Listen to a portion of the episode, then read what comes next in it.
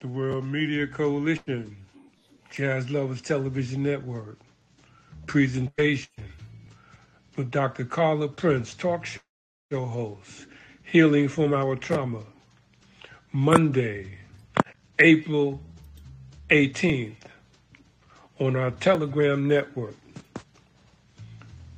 WMCJLTV, with a special guest, Captain Dennis Muhammad, Nation of Islam, Fruit of Islam, and founder of the Peacekeepers, taking ordinary people from the community and making them peacekeepers with Dr. Carla Prince, Healing from Our Trauma, Monday, April 18th, 1 p.m., the World Media Coalition Jazz Lovers Television Network on our Telegram network.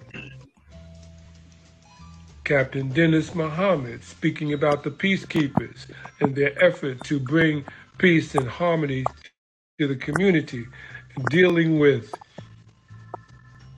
police brutality, and bringing the churches and the clergy together as peacekeepers in the community to strengthen the bond between the community and the police departments and heal from our trauma with Dr. Carla Prince. World Media Coalition, Jazz Lovers Television Network, WMC JLTV, Monday, April 18th, 1 p.m. on our Telegram network. Captain Dennis Muhammad, Nation of Islam, Fruit of Islam, founder of the Peacekeepers, WMCJLTV, April 18th on our Telegram network, 1 p.m. Ramadan Mubarak. Assalamu alaikum.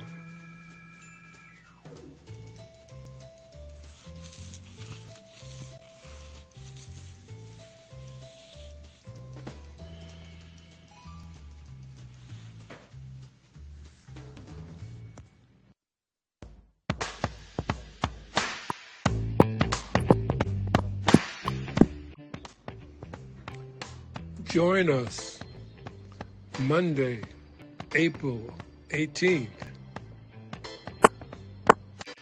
Rise with us as we bring to you Healing from Our Trauma with Dr. Carla Prince.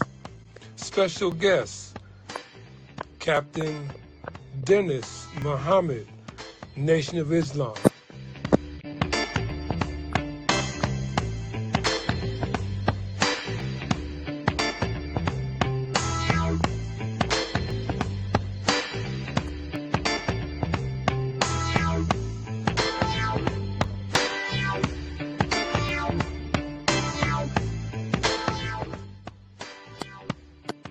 Healing from Our Trauma, The Strength of a Woman, with Dr. Carla Prince. Special guest, Captain Dennis, speaking on his project, Peacemakers, coming out of Chicago, Illinois. Captain Dennis with 34 chapters around the country.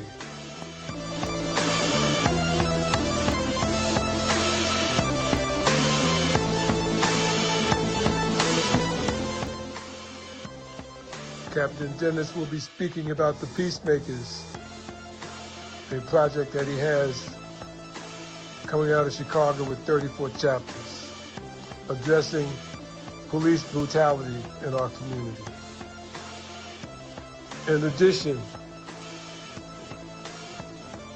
Dr. Prince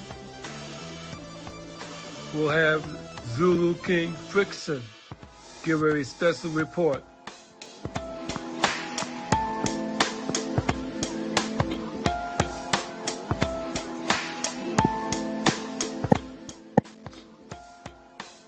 report on the conflict zone, Lugansk People's Republic, in the territory of the Ukraine. Zulu King Frickson on the ground World Media Coalition Jazz Lovers Television Network, Healing from Our Traumas, with Dr. Carla Prince, featuring Captain Dennis, Nation of Islam, Fruit of Islam, and the Peacemakers Project. Zulu King Frickson, our media person on the ground in Lugansk People's Republic, updating us on the conflict zone with Russia. World Media Coalition Jazz Lovers Television Network, Monday, April 18th, 1 p.m. on our Telegram network. Leave me alone, man. Let's go. Let's go. Get them. Take picture. Take picture. Take Leave me alone. No, stop. Stop Leave me resisting, alone. man. Stop Leave resisting. me alone, man. Shut up. No. You are under arrest, all right? You are under arrest. Put your hands behind your back now and comply. It's very simple. Take Very record. simple. Put your hands behind your back. Put your hands behind your Do back. it, please, just do it, just do it, just do Put your hands behind your back. Put your hands behind your back. Hey, Is, is he being detained? Just Just do it, just do it. Put your hands You behind guys have a warrant? Put your hands behind Do you guys have a warrant? Jenna, here's the key. Do you guys have a warrant? Yes, we do. Can we see- can we see- can we You don't need to see an arrest warrant right now, right? Jesus Contrary. Christ. How the law works. Leave me alone! No, put your hands behind your back. Leave, I'm out my house. No, Yes, take my glasses. put your hands behind your back. Take my glasses. Wait, no, no, no. You, if you're being detained, you need to see, you need to see paperwork. No, you don't. You No, see that? Jaden. Jaden, call Terry. No, I know the law. Call Terry. Call, call Terry. Go Terry. Go Terry. Go call Terry. There. See? That's it. Yes, you do. The lady right You're up there. You guys have picture. Call Terry. Man, wait! That's it. Let's go. Wait! Nope. There you go. I got Wait, you're not supposed to do this. Yo, Doesn't matter. record. Yeah, I Take have picture. it. Take I picture. have it. Yeah, record it. Take picture. Nice 11 Pro Max Take camera. picture. Yeah, Yep. please record that. He's resisting. Take. Thank you. No, you need to show paperwork first. Exactly. I don't care. Wait, wait, what's your what's your name, officer? I'm getting the What's your name, officer? What's your name? Yup. What's your name? Tom Terry. Yup. Bob. Bob.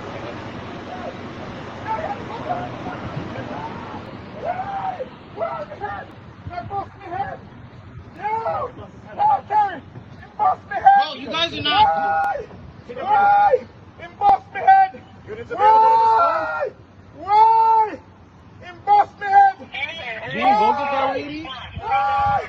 In Lincoln In Lincoln Emboss me Head! Emboss me Head! We have a Minnesota! Minnesota! Let's go! Why? Why?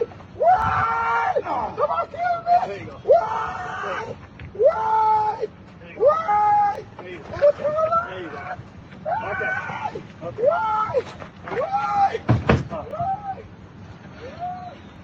So what is he being arrested for? A couple charges. Okay. But before you ask, you need to know the law. Okay. All right? If I'm telling someone they're under arrest, they're under arrest. Okay. That's it. If you want to fight that arrest, you go to court. Okay. Simple.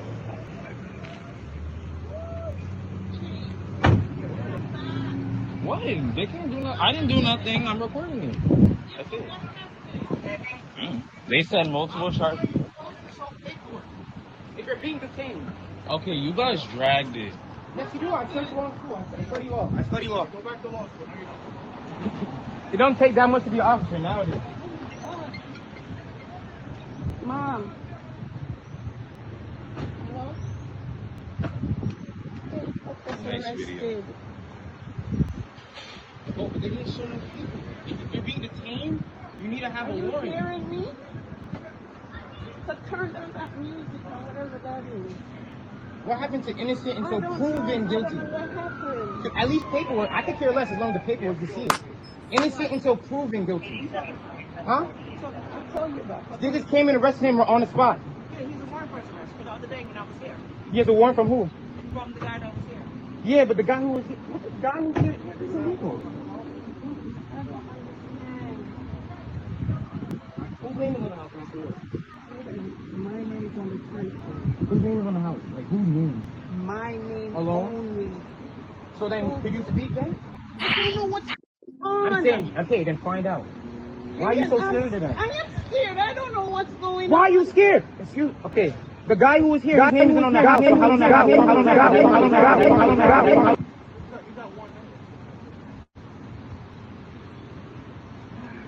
Just keep recording. Just keep recording. Excuse me, is there anybody I can speak to? Hello. Is there anybody Like, you guys are being rude, okay, like, it's said 10 of you guys. said wait. Like they can't hear nobody. Go live. Go live. Go live for what? No, no. Just to, we we have to go live. They abuse their rights. We gonna abuse our rights too. I don't play that. Go live. Where's our mommy? Please. Mom, put them downstairs. Like Oh, you why keep are you saying, so "Mom." scary? Relax. Miss Terry didn't answer. She probably seen us hiding. Cause you know she in here. The car's right there.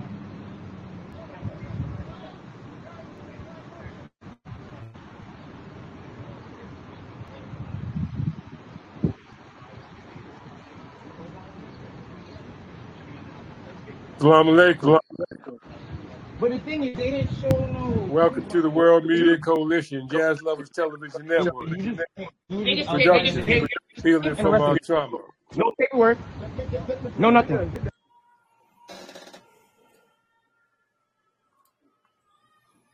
Peace, peace, everybody. Greetings and welcome to the World Media Coalition Jazz Lovers Television. Uh, another show. Uh, we saw now the police brutality, uh, uh, and we have uh, the guests who will try and explain us uh, what's going on in this video. Because I, I not understand why they arrest this man and why so much police on one man. Salam alaikum, Captain Dennis. How are you? I'm doing fine, my dear brother. How are you doing? Beloved, it's, it's a pleasure to see you, and I'd like to introduce you to my technical producers. Uh, you just heard Zulu King Frickson from out of Lugansk People's Republic um, in the conflict zone in Ukraine. He is on the ground there. That's where he is. Uh, he's also part of the Universal Zulu Nation. And the other production technician is in Brazil uh, on the island of Morro de Paulo, Sao, Paulo, uh, in Salvador, Brazil. That's Ahmad Mansour Ali El Bey. Uh, Ahmad, uh, please go ahead and introduce your project to Captain Dennis uh, so he can see what you're doing. And I'm going to get back to uh, that video you just saw because that video, uh, I'm in New York right now and I have to address uh, a court date on Thursday this week, the 21st, regarding that video as well. And the person that you saw being arrested, uh, he should be coming in shortly. That's Dave Hansen, and he's the direct descendant of the first president of the United States, John Hanson, under the Continental Congress.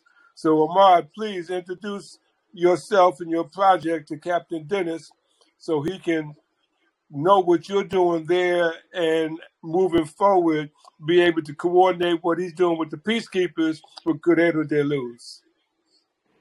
All right. Um, greetings, everybody. Salam alaikum. Good Amakiyah. Um, first of all, uh, Captain Dennis, we, I don't know if my, my dad can, can tell us better. We might have actually met, you know, um, back in, in Muhammad Mosque number seven, possibly, um, New York. I was probably, I was definitely a lot younger.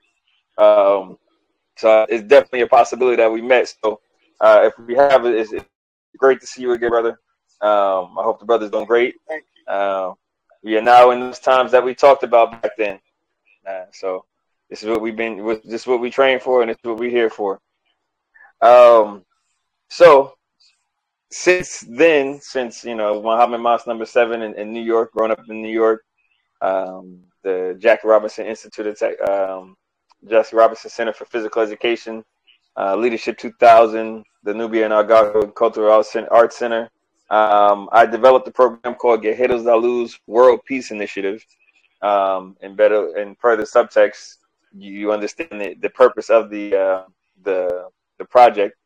Uh, it's basically a project. It's an after school program like any other, um, but you know, our main goal is to do international student exchanges where we bring, bring kids from other cultures and other countries to interact with each other while they're still kids before they actually you know, create um, nationalisms and other, other types of isms that end up, end up separating them from their own humanity.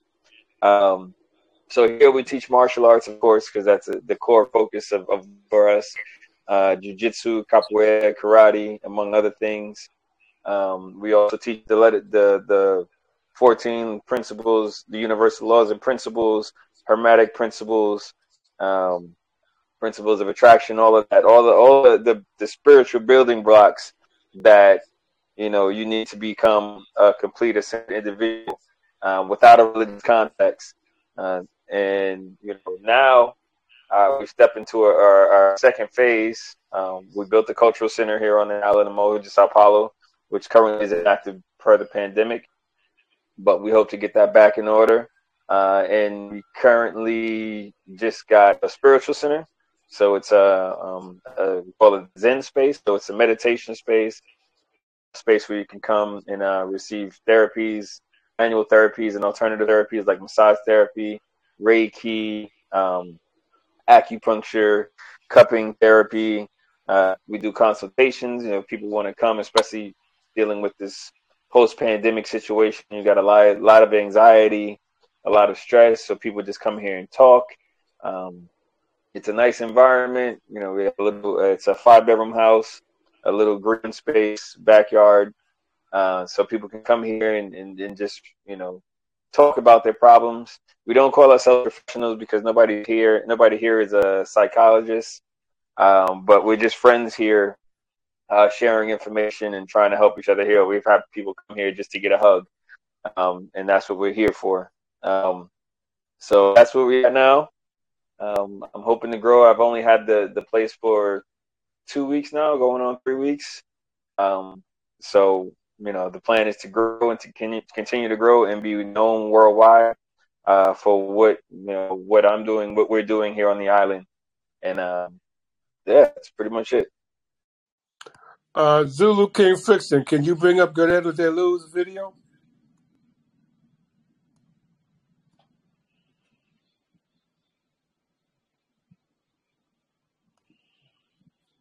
Can you hear me, Zulu King? Yes, I hear. Uh, what video? Uh, bring up Guerrero de Luz video so Captain Dennis can see the, the promotional video, please. Oh, I'm looking for it now. If you can't find it, I'm gonna send it to you in a moment. you mean this? The GDL video, Guerrero de Luz. Media Coalition. No, not that. Uh, what video? Can you send it? uh, hang on for a minute. I'm trying to find it. Also, uh, while we're waiting for the video to come up, um, we have access to land out here. Um, I brought a quarter acre out here, uh, and a couple of friends of mine brought land in the area. So it, we're also trying to develop um, self-sustainable, progressive community of mostly brown skin folks. Um, so we're working on that, possibly getting enough people out here to have some uh, political influence and create some political balance for our people, um, and also you know, create a movement of consciousness for our Afro Brazilian brothers and sisters because they don't know, most of them don't know where they come from who they are. So we want to create that that paradigm and maybe shift the things here a little bit because the population of Brazil is actually 54% Afro descendant, and then maybe 30% uh, native Brazilian in, uh, Indian, native Brazilian, and then the rest is, is foreigners, Japanese, French, Italian, um, German.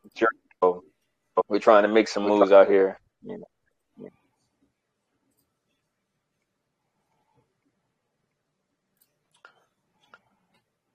I'm still looking for this video. Give me a moment, please.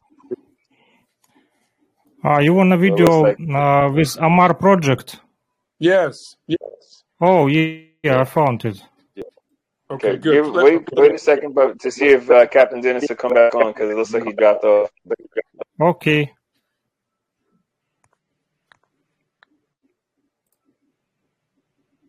Yeah, Odaiche is on, coming to check up on what's going on in the situation in Lugansk Republic. Hey, hey, brother, I'm still on. I'm just off camera right now. So give me a minute. I'm okay, here to pause. okay.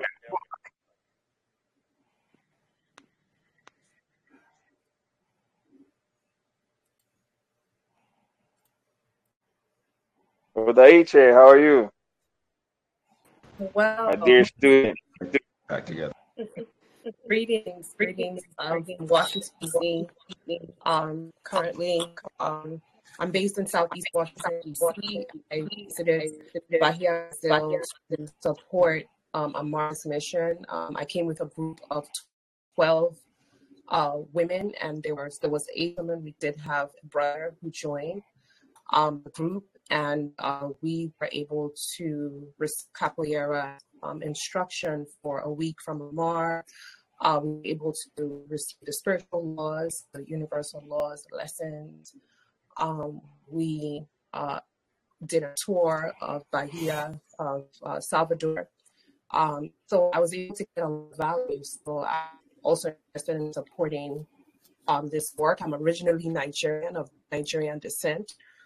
Um, both Nigerian, even though I, I live in the United States right now. I've been um, I I'm born in the United States. I grew up in Nigeria and back in the United States. I'm looking to make an impact um, in the world, looking to uh, spread culture, um, support um, anything um, Afro uh, related, um, Afrocentric, helping to bring awareness uh, of African culture around the world and supporting uh, missions uh, what Amar uh, has in uh, country and Salvador, and, and also other um, initiatives around the world. So thank you. Thank you for the invite. No problem. Okay, you can run the video now, Frickson. I think uh, Okay. Dennis will be able to see it. What if we did that with kids from all over the world? I think we can make the world a better place. Guerreros da Luz is an organization that wants to do exactly that. This organization, the idea for this organization started in 1998 when I was asked to represent the United States in a capoeira tournament in Rio de Janeiro, Brazil. While I was there, I met a group of six kids who were homeless and living on the streets. Once they met me, they were stuck at my side, always asking questions and always happy. This really changed my life. Ever since then, I've dedicated my life to try and make this experience somebody else's experience as well. What I plan to do with Guerreros de Luz is take kids from New York, LA, Africa, Japan, all over the world, bring them in small groups of kids to interact with other kids. The headquarters is going to be on Morro de Sao Paulo, Brazil. Morro de Sao Paulo is a little island off the coast of Bahia. It's full of nature, um, not a whole lot of media influence. It's a great place for kids to be kids, interact with life and each other. This fundraiser is to raise money with your contributions to build the headquarters, the world headquarters on Sao Paulo. This past summer, we were donated a plot of land on land that's already been cleared to build this center. Now it's time to take the next step and actually start the building process. We have a team of people that are working with us. We have architects, we have engineers, we have teachers, and if you put all of our experience together working with kids, we have over 60 years of experience. This is a great project. It's a world unity project, and it's something that we can all get together and help and share. Do our part to change the planet, to change the world, because the children are the future, and we need to do something to make sure that they have a future to take care of.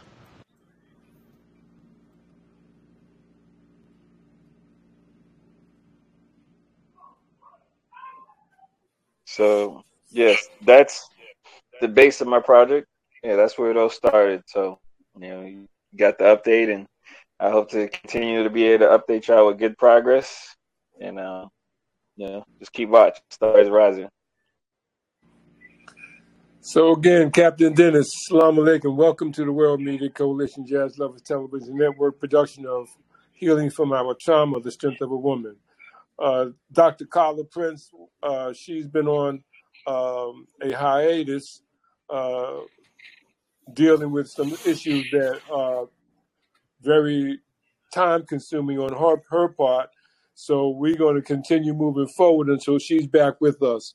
In the meantime, Captain Dennis, um, please give us some background on the peacekeepers, uh, what your impet- impet- impetus is with that project, how it's moving forward, and I like to also say it's been it's been a good 30 years since we've seen each other, and today is a good day for the both of us. I thank you.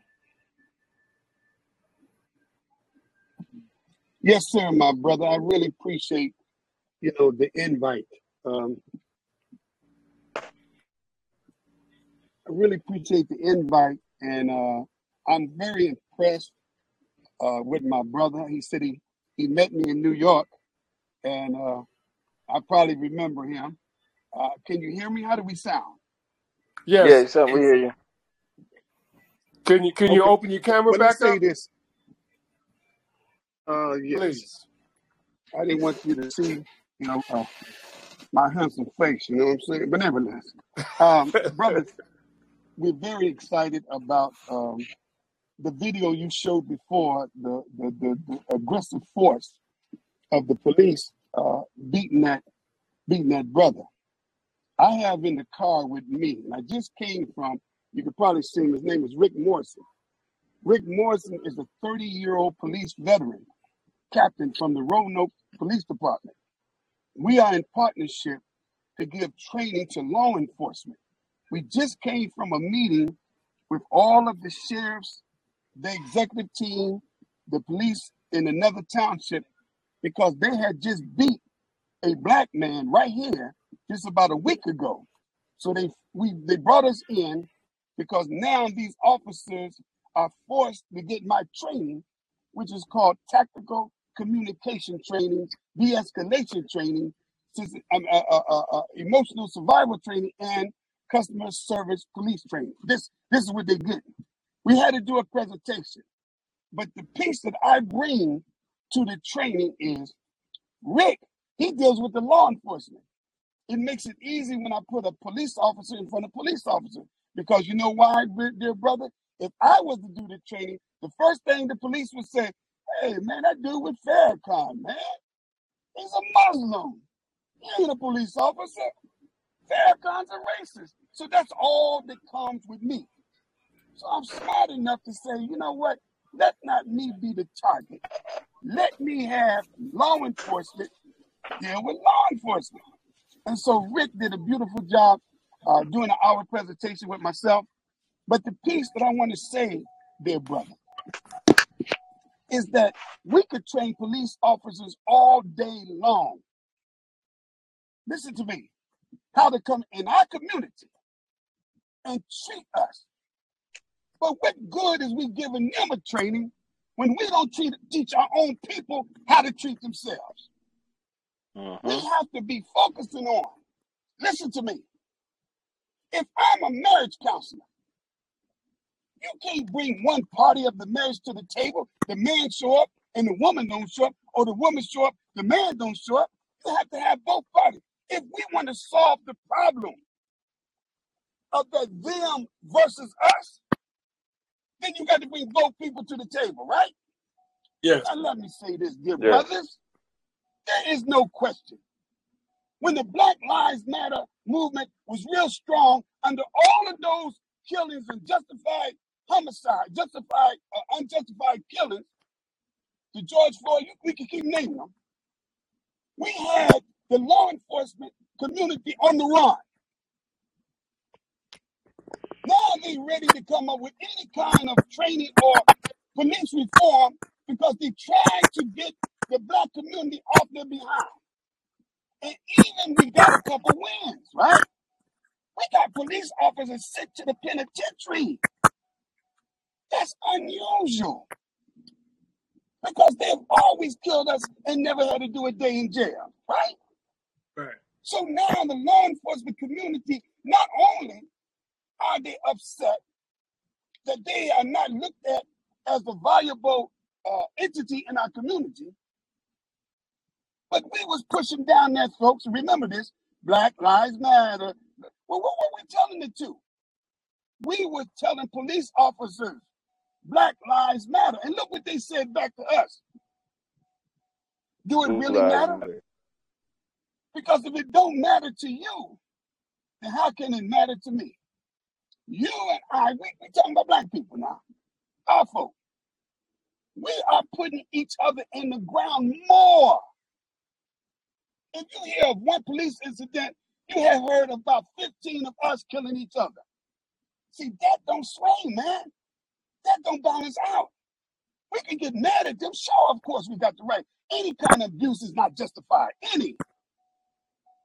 But what about us, man? What about us killing our little young boy? What about the stray bullets that's killing grandma? What about the 12 year old, the 4 year old, the 3 year old that's getting shot from stray? What about our women, man, are being kidnapped and put in basements and used as sex toys? What about our women going around here, man, and being disrespected when they go in the Arab store? They treat them like they know. What about all of that? Exactly. Got to do with the police. We train the police. We still got a problem with black people respecting authority. We still got a problem with black people respecting black people. We still got a problem with us respecting ourselves. We still got a problem with that. You can't get mad if the dog cock his leg up and piss on the fire hydrant. You're gonna get all tripped out behind it. You don't do that. You know, so we have to be clear. Here's the key to keep that front door. Excuse- I'm sorry, Dennis. We, we just pulled up where we are. Just open that door for him, let him in, please. And I'll be in. I'm, gonna- I'm gonna stay here. So now, now I'm speaking very passionately, as you hear me. Yes, brother. Speak, Now brother. we, we are right now, we are in a serious crisis. Crime and violence, gun violence, is on an all-time high in every major city in the black community.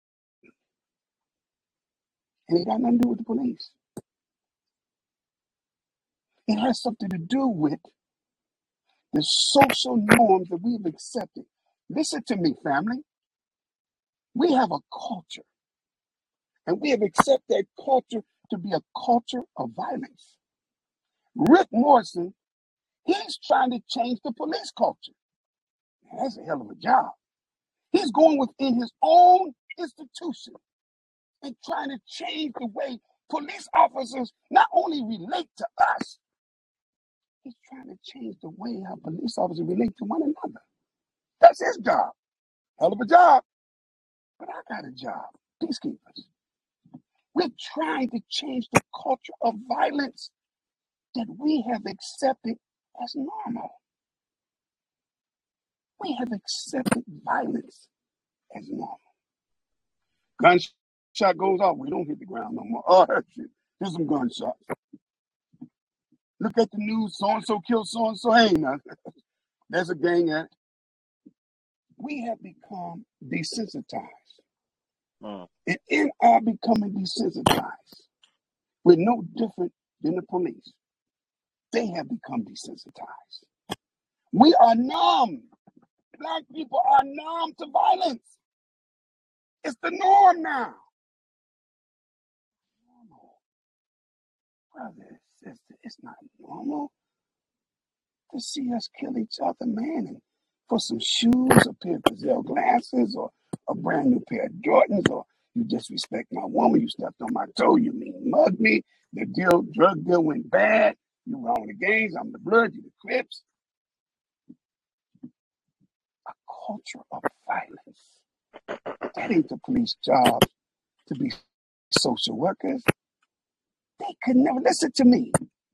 Law enforcement can never stop crime and violence in our community. I wouldn't give a doggone if they have a thousand police officers on the street. They can't stop it. You know why? Because crime and violence is a social problem. You want to solve the problem of crime and violence? See, everybody got the Arab stores in their community. I'm sure in, wherever y'all live, you got Arab stores, right? Yes. We have accepted, listen to me, this to show you how, how messed up we are. We have accepted to be treated with such disrespect that we allow them to come in our communities and give us inferior goods, outdated goods. And if that ain't worse, they give us inferior service. Our young ladies come in there and take them around the counter and they say, I want to give me a pack of cigarettes. You know what you got to do. All right, come on, dude. Come on in the back there. We don't say nothing. We allow people to come in our community and bring down the quality of life. So you could buy one cigarette. Mm. You could buy one pamper. Ooh. You could buy one Tampax. Ooh. They're not helping us. They bring down the quality of life because you'll never see it in the suburbs. You'll never see them do that in the suburbs. But we think they have they they it's a convenience. It's not a convenience. They are eroding our quality of life. If I ask everybody on here, name the black businesses in your community, I can name them on one hand. You even having a time. You thinking about it now. Uh, uh, uh, funeral homes, uh, bars, uh, soul restaurants, uh, car detail shops. Uh, uh, uh, uh. And if I ask you to name the white businesses or non-black businesses in the community, we'd be here all day. Dollar General, uh, McDonald's, all where we going. And you and I want people to respect us. What that police officer did to that brother, there's no justification for it. But if we're going to rise up about that, then let's rise up when Pookie killed Miss Miss Jones got killed by the straight bullet because of Pookie. Let's rise up to go after those man that kill our little babies. Let's rise up. The Same spirit. If we rise up with the same spirit, we can stop the madness.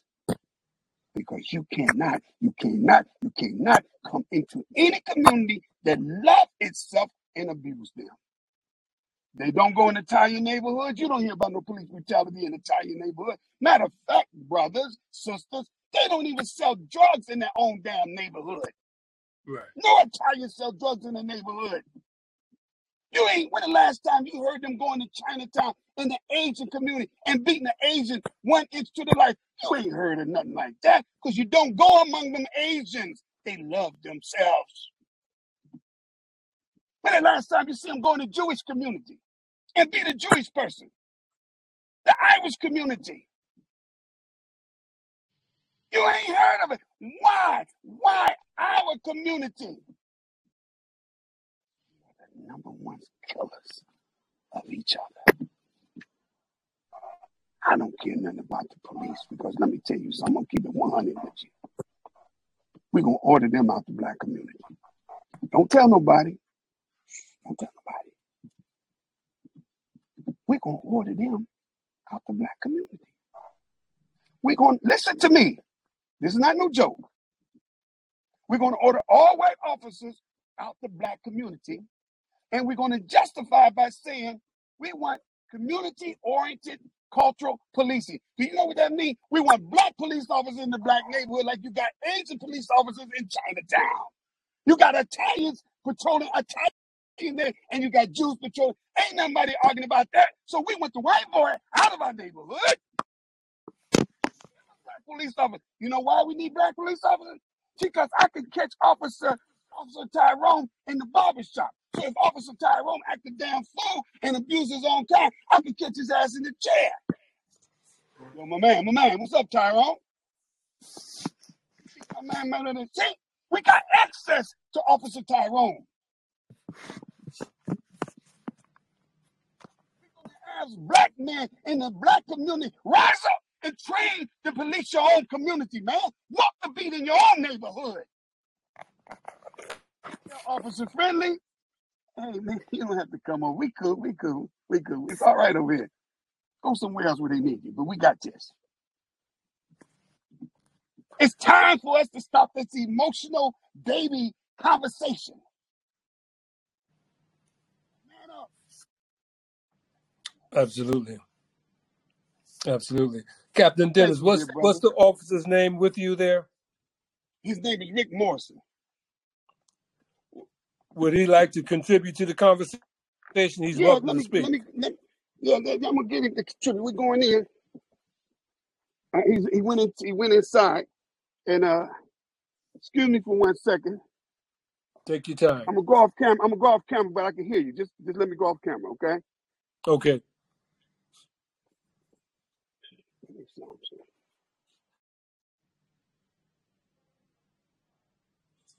While you while you're doing that, I want to share with you. You said something about stray bullets, and years ago, I wrote a poem entitled "Stray Bullets" in honor of young children who have been killed by stray bullets. And if you indulge me for a moment, I'd like to to share that poem now in this production.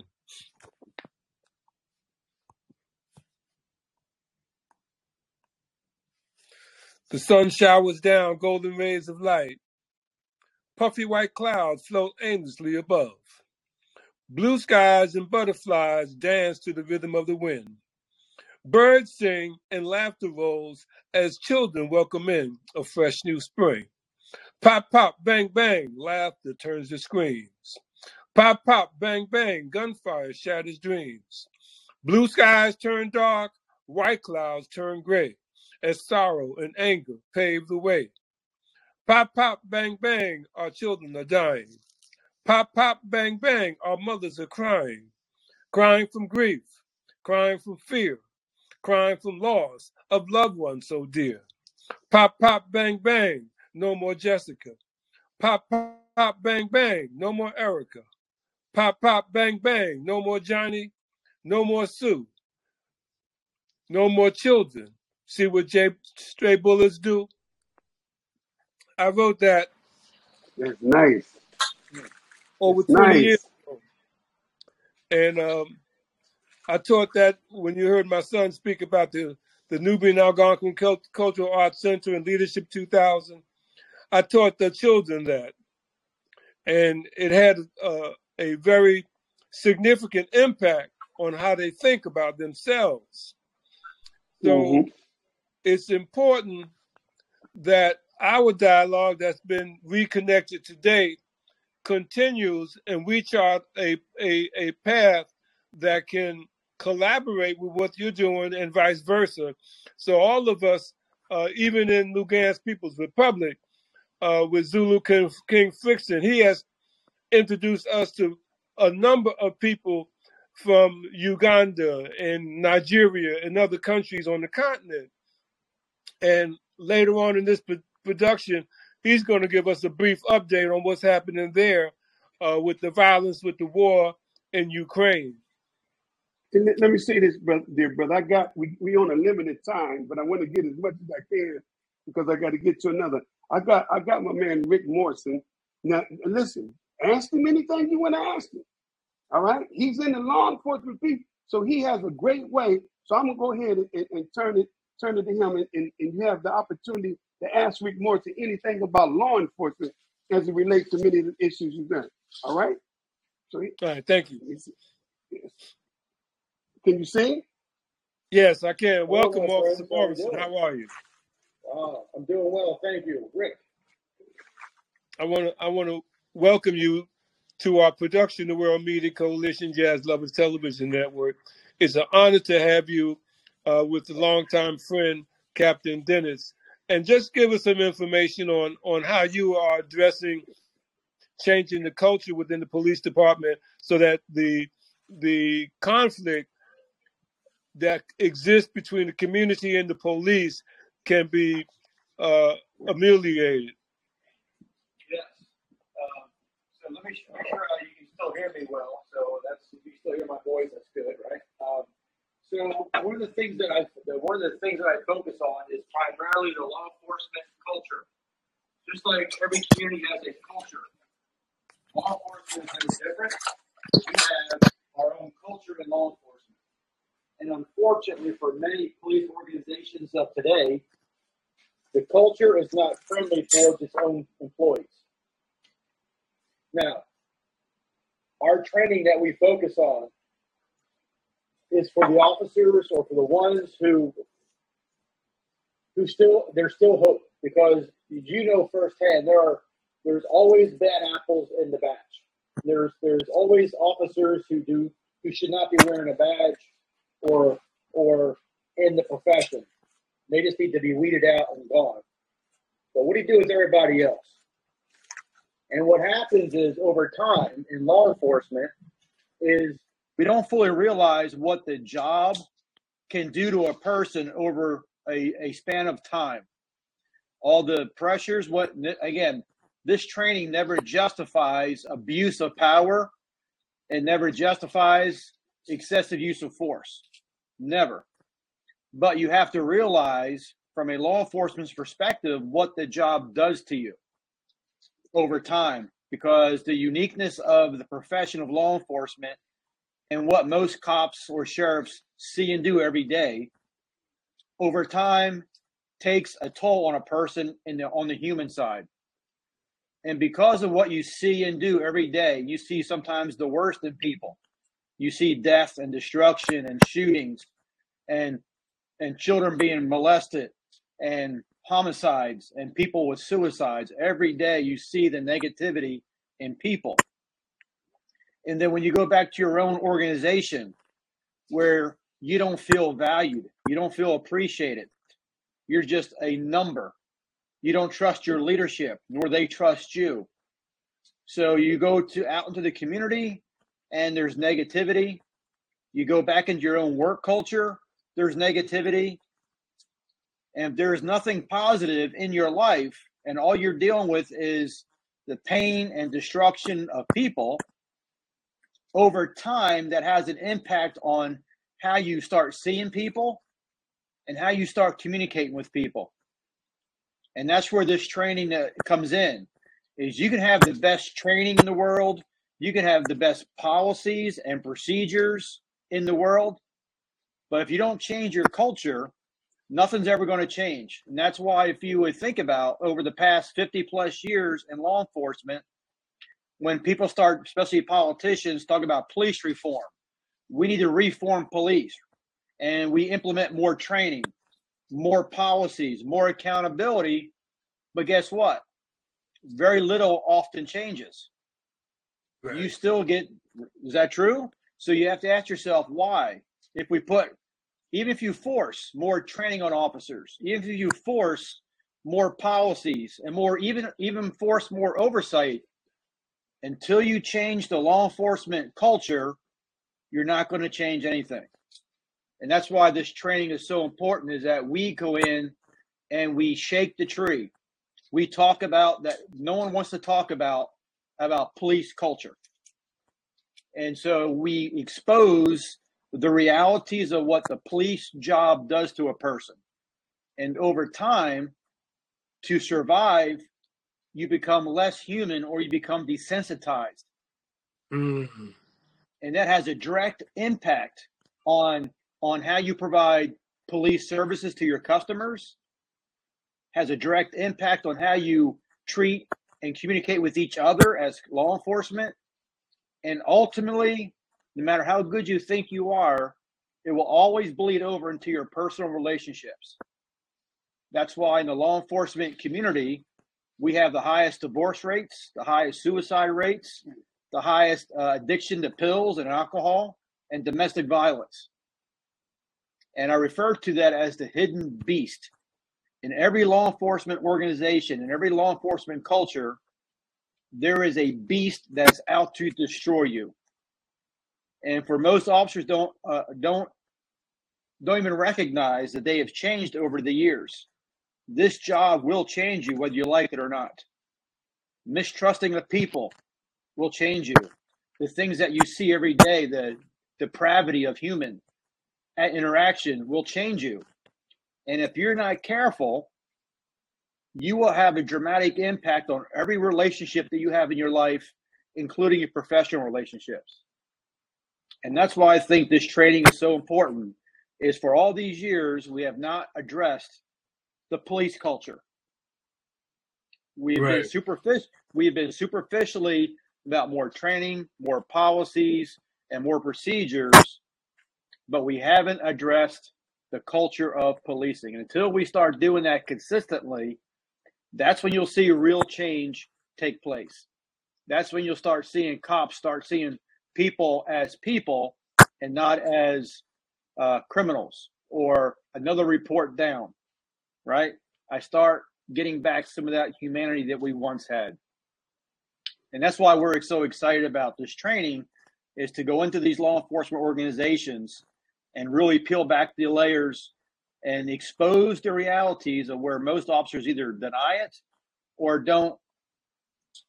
Yes, the policing itself is how we engage with our. Uh, we don't call them communities no more; it's customers, and that's another piece of the. That's another piece of the training is is most law enforcement, most cops and sheriffs don't look at your community or anything else as their customers. It's a us versus them. We train our officers to be hammers. And if I train you to be a hammer, your worldview is that means everybody else must be a nail. Hmm. Right? And that's why we have a lot of conflict because I've been trained that I'm a hammer. And if I'm a hammer, you must be a nail. So that video that we just showed at the beginning was actually a hammer and person being arrested. That was the That was the nail. And so why would I tr- and why would I treat you any different if you're a nail? Because the hammer has one purpose. The hammer has one purpose. It's to strike the nail. And, And to keep striking and, and to keep striking the nail until you're in the board. That's my purpose. And so we've got to as a well, you're broken up a little bit. and the board is the jail cell. It could be any kind of structure. It could be the jail cell. It could be societal structures, right? As the analogy. Um, so we've really got to really retool the culture of policing. We have to get officers to first expose the realities of what the job has done to them, and then give them the tools, the strategies to rebuild them back up, to heal. Because how can I expect you as a cop to go out into the community to build better trust and transparency and communication with our your customers when inside my own organization there is no trust there is no transparency and there is no effective communication and that's where chiefs and sheriffs and CEOs of these companies have got to understand it's unfair to expect my deputies, my cops to go out into the communities to build trust and transparency when those things don't even exist in my own organization. And that's our that's our challenge for today. And one of the biggest complaints that I had over the many, many years of police training, when I do training in the law enforcement, especially in the black and brown communities, uh, when I do training for law enforcement, one of the first things they they complain about cops is why are we the only ones always got to change? Why do we have to have more training? Why do we have to have more policies and procedures and more accountability? And why not the folks out there in the communities? Why can't they get training as well? Because it's a two way street. And so that becomes a barrier to learning because why is it always, and I think uh, Captain Dennis made that analogy earlier. It's like cops and customers. It's a relationship, and you can't you can't build or heal one without the other. and that's where I think myself and Captain Dennis really come together is because I can address the law enforcement side of the culture. Captain D can address the black and brown community culture. And now you have a beautiful bridge where now we're able to, when we do our training, we can prepare people mentally, physically, and spiritually to come together now in a more mutual setting to now we both understand each other. And now there is where we start growing and learning and working together more collectively and not against each other. Excellent. Excellent. Excellent. So that's it. That's in a nutshell what we what we're trying to do and what we are doing is, but no one has ever talked about it. No one has ever done it effectively. Is to talk about police culture. I don't care what country you're in. I don't care what the makeup is. You have to address the culture of policing if you want change. Beautiful. Beautiful. Now you see, my brother, God is partnering me up with a real, real man. He's a Christian. He's compassionate because in the police culture, hmm. they eat their young. Mm-hmm. I'm gonna say that again. In the police culture, you got new recruits come in, and they got brilliant ideas. But you know what happened to them? They rookies, and you ain't got nothing to offer. Shut up. They come in with the new way of how to relate with this new generation, but because they rookies, the OGs say you don't know what you're talking about. And matter of fact, all that training you got in the academy, throw that crap in the back seat. Hmm. It don't work here. So you got a culture. Now, what if I had a 500, $5 million corporation? Don't you think I went to ideas culture? So, I mean, so when Rick said he's about trying to change that culture, man, I saluted him because that culture is rooted. Its origin, its origin, police work. Y'all know this. Its origin in its beginning started with chasing runaway slaves. That's the origin. Anybody going to talk about the origin of policing? That's its beginning. So when we see the word, check this out, on the side of the vehicle, right? Protect and serve, right, dear brother? Now that means in the, in the white community, protect white folks and serve niggas as ass whooping. Serve them a warrant. Serve them a ticket. We have a different attitude about the protect and serve. We have to make it sure that if Rick is doing a great job to get them to see how twisted they are in their culture, and just what I just said before we came on, I have to show black folks how twisted we are in our culture. And when you heard me and everybody that listened, y'all had to drop your hands he right.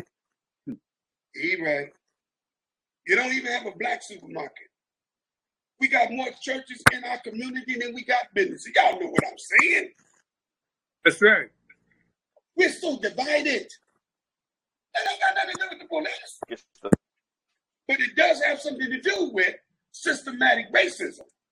And we're not going to let them get away with role they play to put us against each other and to instill in us self-hatred, which has its roots and origin in slavery. So we're not going to deny them of their culpability. Huh? Don't think I'm not going to let them off the hook. But it's not what somebody call you, it's what you answer to. Exactly. That's where we at right now. That's where we at right now, dear brother. Beautiful, brother. Beautiful. I want to give some context on that video that we saw, and then I'm gonna I want to uh, end the show with with uh, a a brief take on the, the public with and the the individual Dave Hansen is a director. You're breaking up. I'm sorry, you're breaking up. You're kind of breaking up. Uh, is, is this better? Yeah, mm-hmm. that's better. Good. Okay, the individual that you saw being arrested is Dave Hansen. And most people have the perception that By the way, Barack Rick didn't see Obama, the video. Rick didn't see the video. I'm sorry. he didn't see the video because I was trying to get it, but he didn't see the video. But go ahead and explain. He's listening to you. Mm-hmm. Okay. The the person being arrested was Dave Hansen, Okay. And that was July 4th in 2020. Uh, two days after he had buried his mother, and that was on Hempstead, Long in Hempstead, Long Island. Dave Hansen is a direct descendant of John Hanson. John Hanson was the first black president of the United States under the Continental Congress. So he has that lineage. Though the police were sent to his house by someone who made a complaint against him. And what happens is that there was a water leak in the house and they were trying to deal with it and the one of the people that's related to the the the ownership of the house called the police made the complaint so the police came and arrested him without an official warrant brutalized him and as a result of that the town of hempstead the police department are going to be sued and on thursday morning we're going to be in court eh, with the paperwork on this on the lawsuit and addressing the arrest. So that incident is is one that exemplifies the way police handle subjects of a complaint without the proper documentation. And I just saw another video where a young 26 year old black man from Africa was stopped by the police, a police officer, and no weapon. The officer ordered him to stay in the car. He didn't understand English very well. He and the officer got into a struggle. The officer was sitting on top of him and shot him in the back of the head. In the meantime, in Sandy Springs, Georgia, there was a white individual who had also been charged with murder. The police were trying to arrest him. He, he stabbed the police and he did not get killed. He was arrested.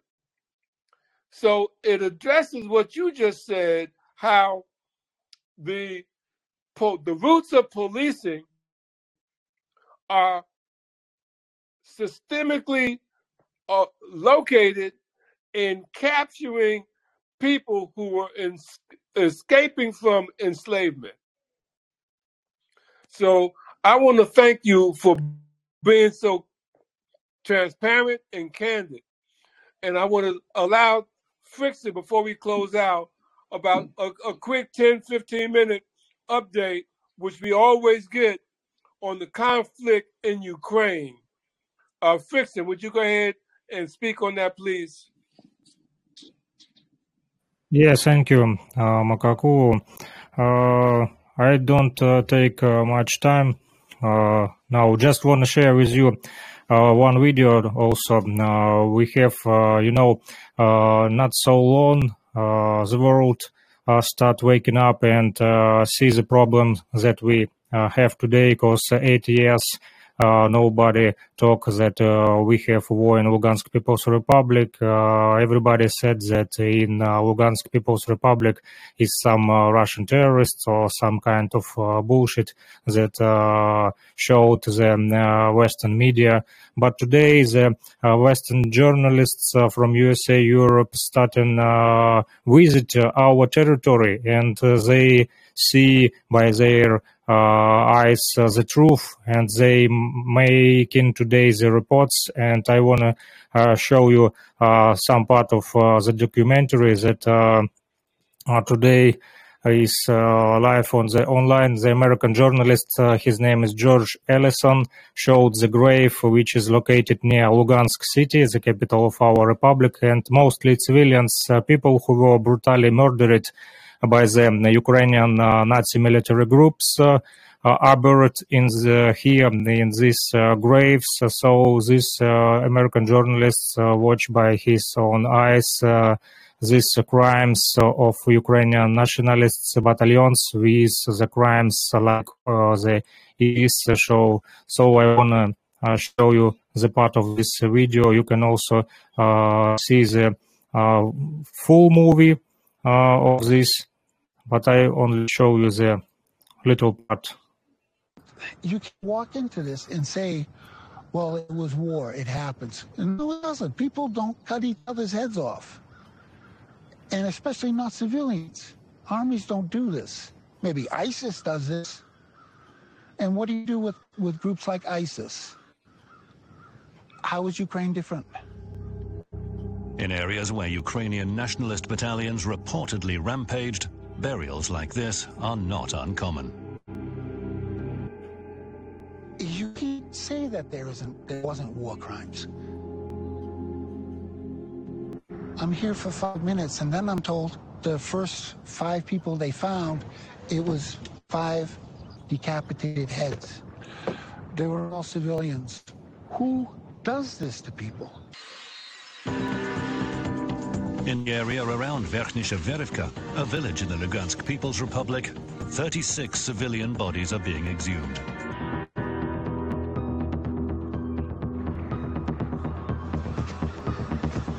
George Eliason, an American journalist, claims he repeatedly sent reports of alleged crimes like this to European and American media. My hope is that this begins a process to bring this into an international forum. But when you see these grave travesties, you want to help bring that closure to them. That's why I'm here. And uh, this is only the one example of the crimes that uh, did uh, from 2014 the Ukrainian Nazi military military groups. They still uh, continue uh, show their regression deeds. I want to show you another uh, video, little video of uh, one man. This is the so-called Ukrainian defenders. This is real Nazi Ukrainian military uh, soldier who make uh, the crimes like you saw uh, before on this documentary that the uh, journalists uh, trying to show. Uh, today, the Russian army help our Lugansk People's Republic soldiers clean our land from these Nazi military groups and on the clean lands uh, where the uh, today uh, people can feel free. so our government is uh, trying to search the facts of these crimes like you saw on this video and all these facts and materials is gathered in the one uh, document documentation and will be shown to the uh, world to see this crimes of uh, Ukrainian Nazi military groups and uh, the battles continue. So when you see today on the news uh, the so-called invasion of Russian army, it's not truth. It's not invasion. It's it is a help. Uh, clean our land in Donbass uh, and uh, also in Ukraine from these Nazi military groups that control the Ukrainian government today. Thank you. Thank you, Zuli Clifton. And another thing that people aren't aware of is that Ukraine is not a country. And you hear the narrative that Zelensky wants a no fly zone. And because Ukraine's boundaries have been haven't been established as a country with the United Nations, there can be no fly zone because Ukraine is still part of the Russian Federation. And if there's a no fly zone in that territory, that means whoever flying the aircraft there is invading Russian airspace. It's the same thing with putting troops on the ground. Any foreign country that puts troops on the ground in the Ukraine territory is, imbra- is invading Russian land. Am I correct, Zulu King Flixon? Uh, yes, mostly uh, from back in the days, uh, it always was Russian land uh, from uh, our ancestors. Uh, all my grandfathers and grandmothers was mo- mostly the Russian people. And you know, the Russian people and Ukrainian people is from the one family, so-called Slavic people, the ancient folks, our descendants from back in the days. But this so-called uh, Nazi military groups trying uh, to show their supremacy of the uh, so-called Ukrainian nation. But we uh, not support uh, this, uh, and that's why we was divided from Ukraine and not support the ideas of Ukrainian government that try to show the supremacy of the Ukrainian nation, and the Ukrainian government try to uh, said that uh, Russian people is uh, ignorant people like animals or something like that. That we have no education. That we that that we in Lugansk People's Republic all terrorists, and that's why we not support this. We we have all uh, families, uh, we have brothers and sisters, and also uh, relatives in Ukraine, because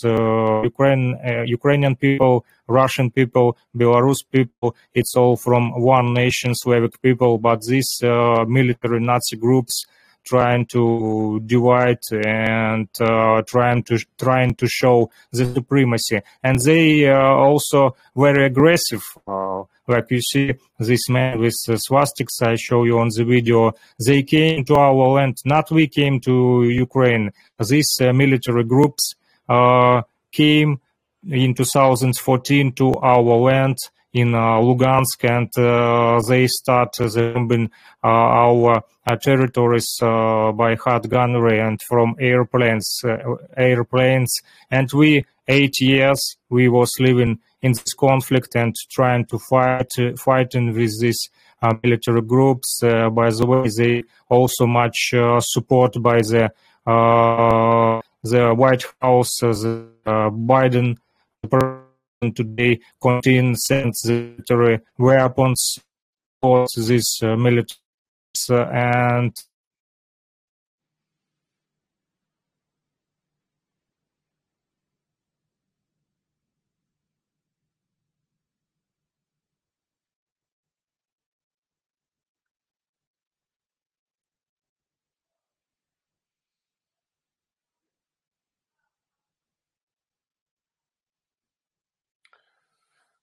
So thank you, Zulu King Fritzen. You want to take us out? I want to thank everyone for the production today, for being in the production. Captain Dennis, it's a pleasure. And your guest with you, it's a pleasure as well. And Zulu King Fritzen, uh, thank you for that report. Ahmad, thank you for your report. And everyone who was listening, I want to thank you for being a part of the World Media Coalition Jazz Lovers Television Network healing from our trauma. And today's discussion covered a lot of territory on the trauma that people, humanity, suffers from. Uh, take us Dear, out. dear brothers, excuse, excuse me for you, dear brothers. I want to thank you on behalf of my my man Rick Morrison. I thank you for this great, great opportunity. I, I, I, I you can see that he's passionate. I'm passionate, but I would like for us to come back, dear brother, oh, and go definitely. into the nuts and bolts of what I said and what he said and have those on the line to ask us questions so that we can get into it. So if you don't mind, I know y'all doing great work, but I hate to bring professional people on a line and we don't take advantage of their time because y'all Right. always be here. I'm not always going to be evil. So when you come on, I know y'all doing great work. Let's get to the meat and vote. So when we can deal, we don't run a whole lot. I'm convinced you're doing a great job. I'm convinced. Thank you. Keep Thank doing you, the my great brother. work. Keep doing the Th- great This work. this is just the opening for a continued dialogue. I'm going to give you a call so we can follow up with you and move forward. Thank you so much. I got to go. May God bless you. My name is Captain Dennis, and I'm present for peace. Peace out, family. Thank you, my brother. Officer peace, Morrison peace. as well.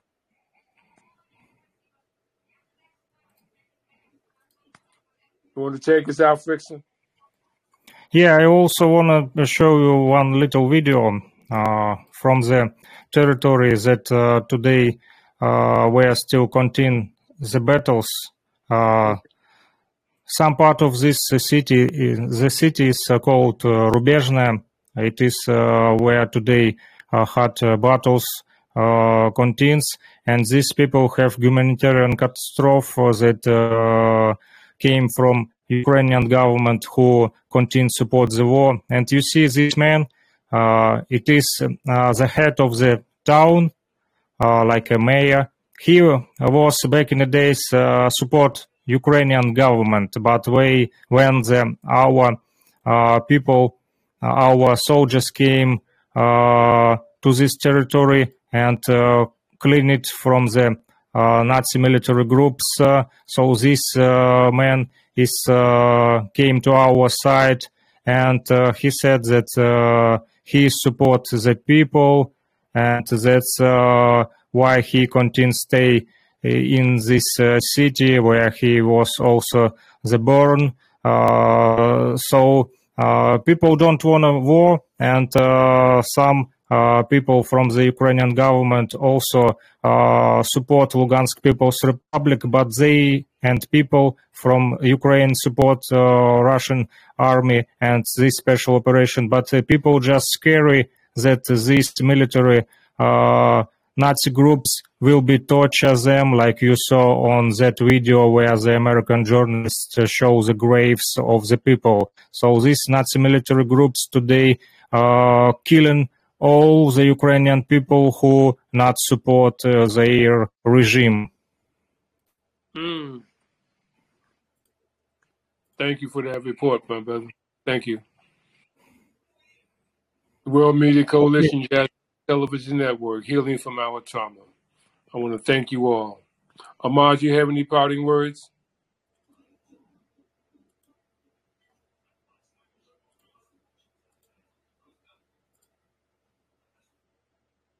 Ahmad, you there?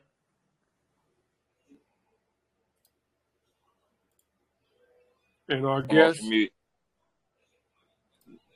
No parting words. Sim- Always say the same thing. Just hope everybody stay safe. Keep your eyes open, your ears open, mind open, and your mouth shut. Good here. Mark, you're doing the, doing